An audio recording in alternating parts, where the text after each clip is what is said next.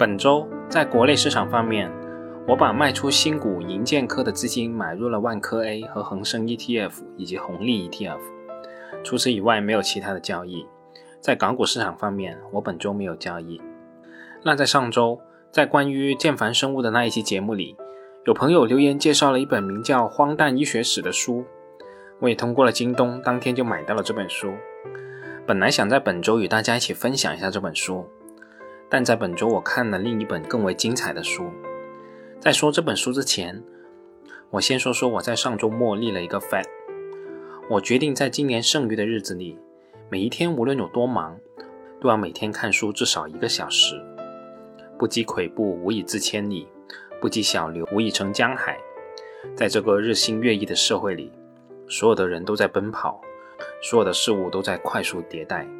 作为投资者，真的就能看看雪球，记得那两个指标就可以了吗？我相信，在往后的日子里，这样做想取得投资的成功会越来越难。做好认知的储备是时不我待的。我们还是回到我刚才所说的一本很精彩的书，这本书就是黄奇帆著的《结构性改革：中国经济的问题与对策》。刚接触这本书的时候，的确有点不太好读。有点在读中央文件的感觉，什么供给侧结构性改革、三去一降一补等等。但慢慢读下来，就慢慢明白了这样一条主线，而这条主线其实是与我们的资本市场密切相关的。这也是我本篇的题目所写的。本周和大家一起学学文件的最主要的原因。全书总的出发点是这样一句话。推进供给侧结构性改革是当前和今后一段时间里面我国经济工作的主线。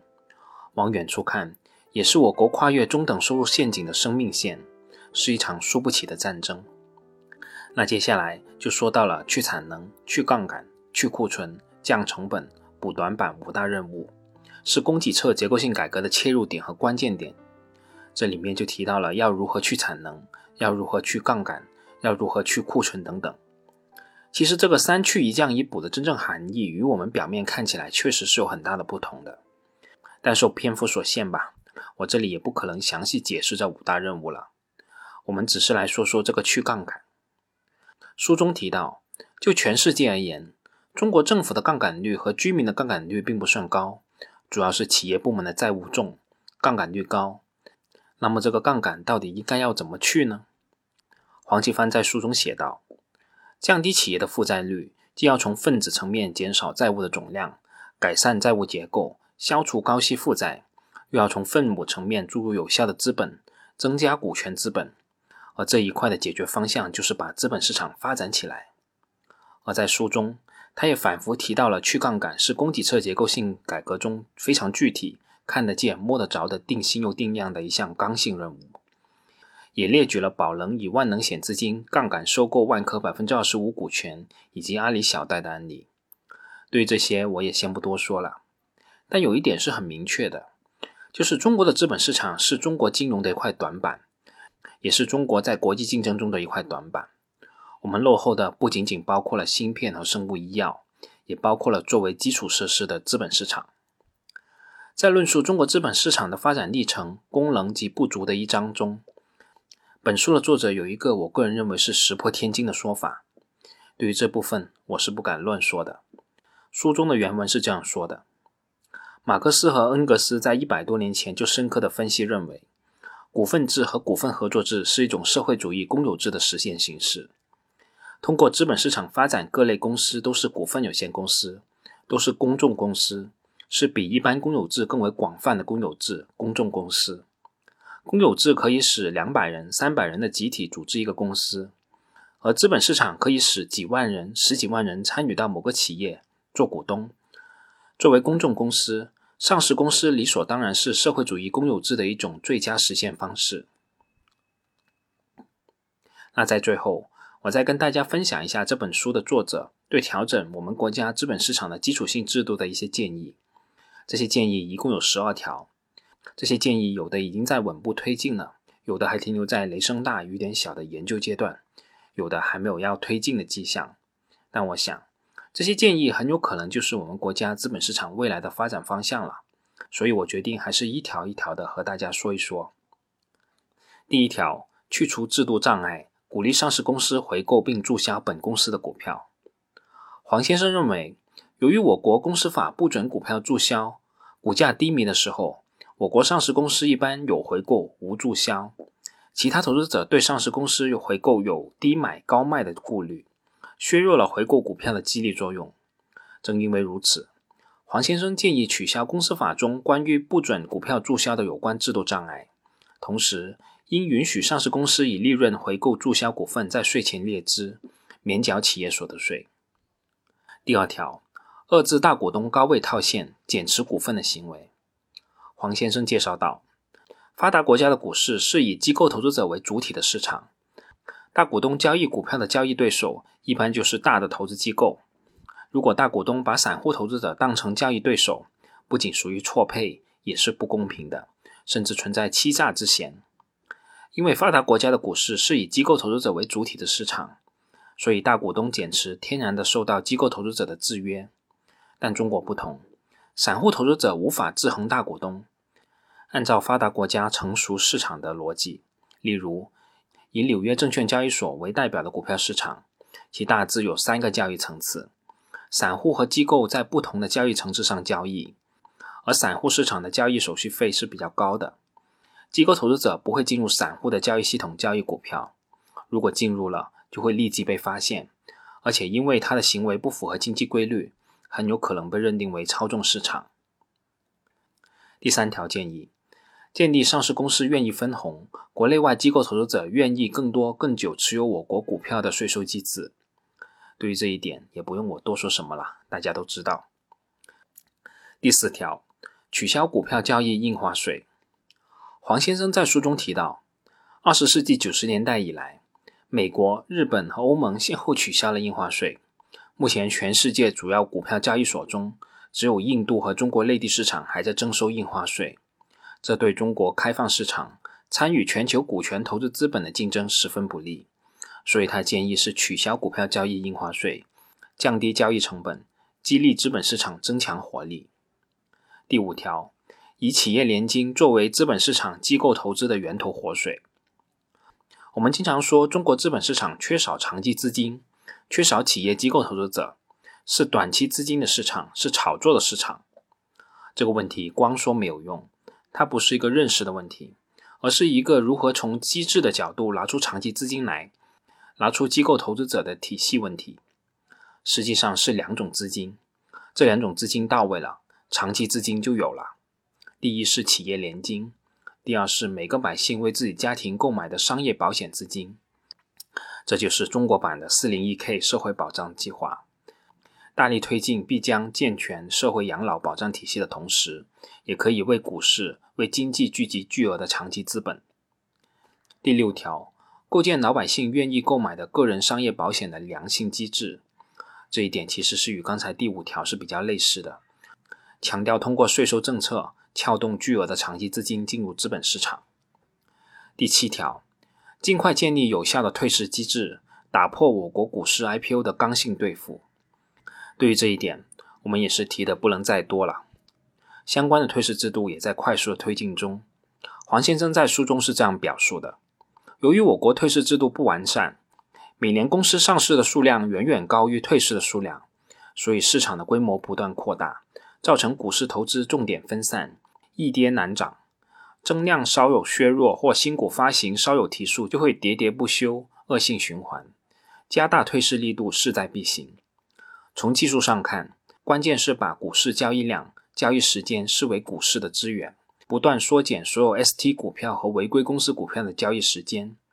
一是 ST 股第一年只允许上午半天交易，第二年只有开盘后一小时交易，第三年只允许在集合竞价时段内交易。二是允许这些公司主动申请转板交易、私有化或者主动申请退市，并提交退市补偿方案。三是允许退市的公司在这两三年的过程中采取兼并重组收购的措施。第四是造假退市必须依法赔偿。书中有一段话确实引起了我的震动，他是这么说的：每年就会有两三百家企业正常退市，也有两三百家企业正常上市。